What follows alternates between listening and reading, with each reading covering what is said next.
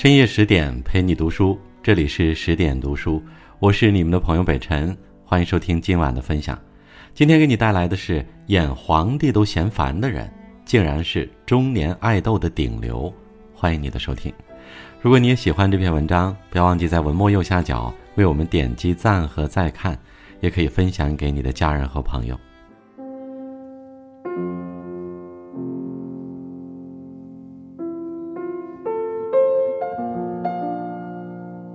十一年前，大型古装宫斗剧《甄嬛传》上映，迅速火爆全网。近日，剧中男主角陈建斌再次回到了观众的视线中。起因很简单，他在之前接受采访时吐槽拍摄片场中的种种烦恼，略显凡尔赛。你们以为演皇帝有多美呢？戏里一群女人围着我，戏外根本没人搭理我。一个女人，两百只鸭子，那个屋子里就是无数只鸭子在交替说话，我烦呐。由此看来，皇帝的烦还真不是演的，虽是调侃之言，但事实上，他不仅把皇帝喜怒不形于色的神情表现得淋漓尽致，也把帝王威仪发挥得精彩至极。而凭借出色的演技，他还在其他剧中塑造了一个个深入人心的角色。不管是指点江山的帝王将相，还是出身低微的凡夫俗子，他都毫无违和感。自然，世上的成功从来不是一蹴而就的，而是靠长久的筹谋和坚守。从年轻时在心里种下影视梦的种子起，陈建斌就在不停的努力，直至成为一个出类拔萃的演员和导演。看完他的成长历程，我们就会明白，时刻准备着，人生才会有更多可能。一九七零年，陈建斌出生于乌鲁木齐的一个普通家庭，父亲在体委工作。上学后，从学校到家的路上有几家电影院。在娱乐生活贫瘠的年代，电影对顽皮的他是个太大的诱惑。他打听到那里多半是抽样检查，便开始逃学看电影。在光影声色的交汇中，他度过了一段自由而快乐的日子。但出来混都是要还的。他考试不及格，逃学的事情暴露了，因此被父亲揍了一顿。在梦想面前，所有挫折都不值一提。那些精彩纷呈的故事情节给了他无尽的想象空间。他对电影的兴趣不减反增，看书也成了他的最爱。他对一些杂志特别感兴趣，自家却没有。碰巧邻居家的孩子订了，他就经常跑去借，匆忙的看完再还回去。纵使当时物力维艰，也挡不住他奔赴梦想的一腔孤勇。封闭的乡村生活刻板无趣，而为数不多的电影和书籍为他打开了一个全新的世界。慢慢的，他对未知的远方越来越向往，而人对美好的生活多了一分向往，便多了一分前进的动力。他开始好好学习，想通过读书改变命运，无奈因为基础太差，高考落榜了。没办法，他只得先考虑工作。经人介绍，他找到一个剧务助理的工作，跟着演员们跑前跑后。片子杀青以后，他又失业了。过了一阵子，中央戏剧学院准备在新疆培养一批表演人才，他浑浑噩噩的日子总算迎来了转机。参加选拔面试时，他朗读了一首诗。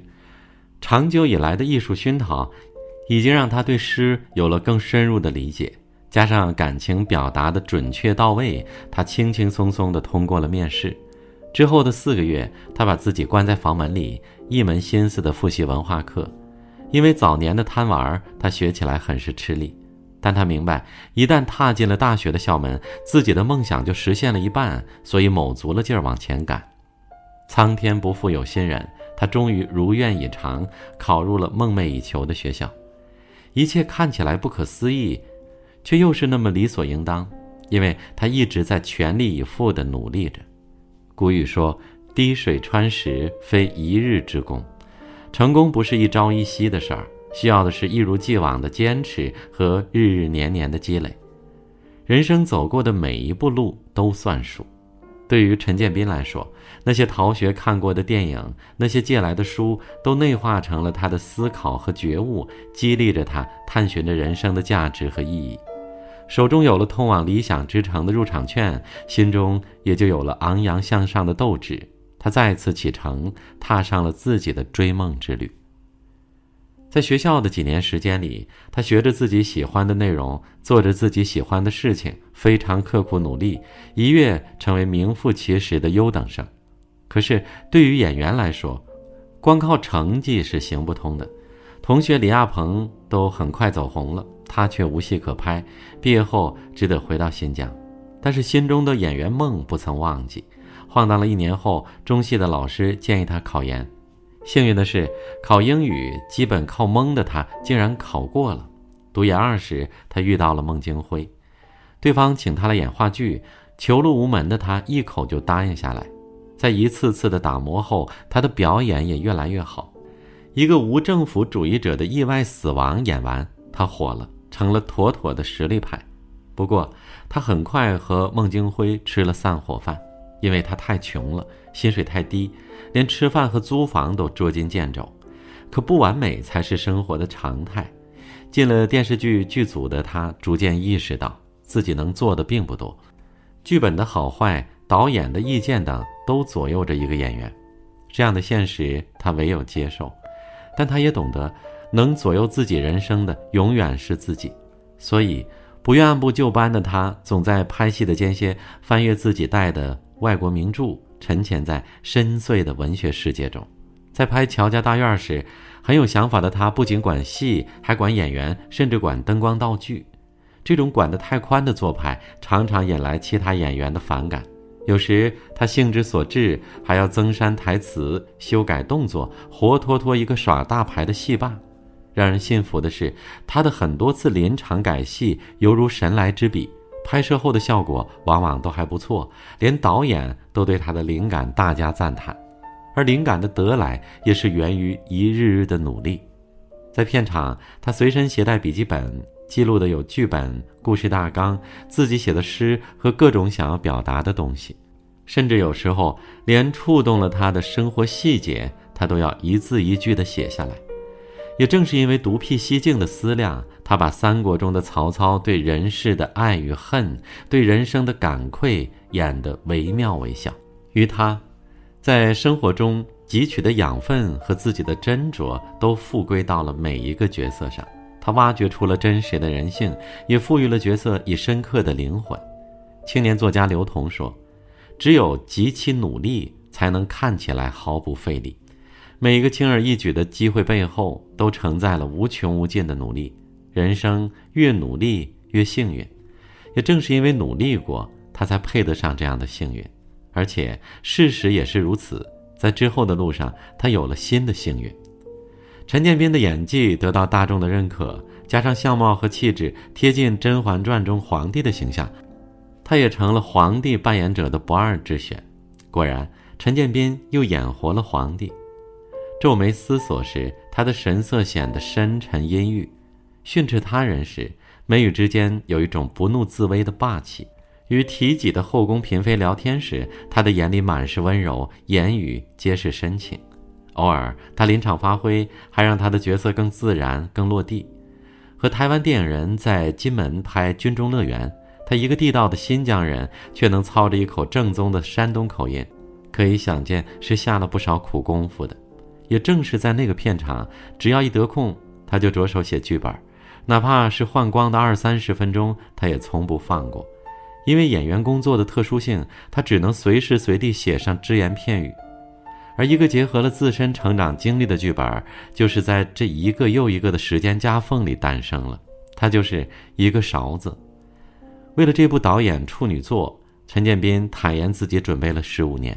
拍摄地是大西北，恶劣的自然环境让他们吃尽了苦头。中途剧组还遭遇了中途撤资、人员更换、撤档延期的困境。而因为疲劳过度，他患上了严重的偏头痛。在很长一段时间里不能看强光，只能戴墨镜。但这部剧是他和故乡的连接，所以他爱得深。这个糙汉的心中也有柔情，正如他写的推广曲：“二环路上明月光，照在钟鼓楼上就像是霜。抬头望着被人踩过的月亮，低头想起我的小村庄。”至此，他曲线圆了自己的导演梦。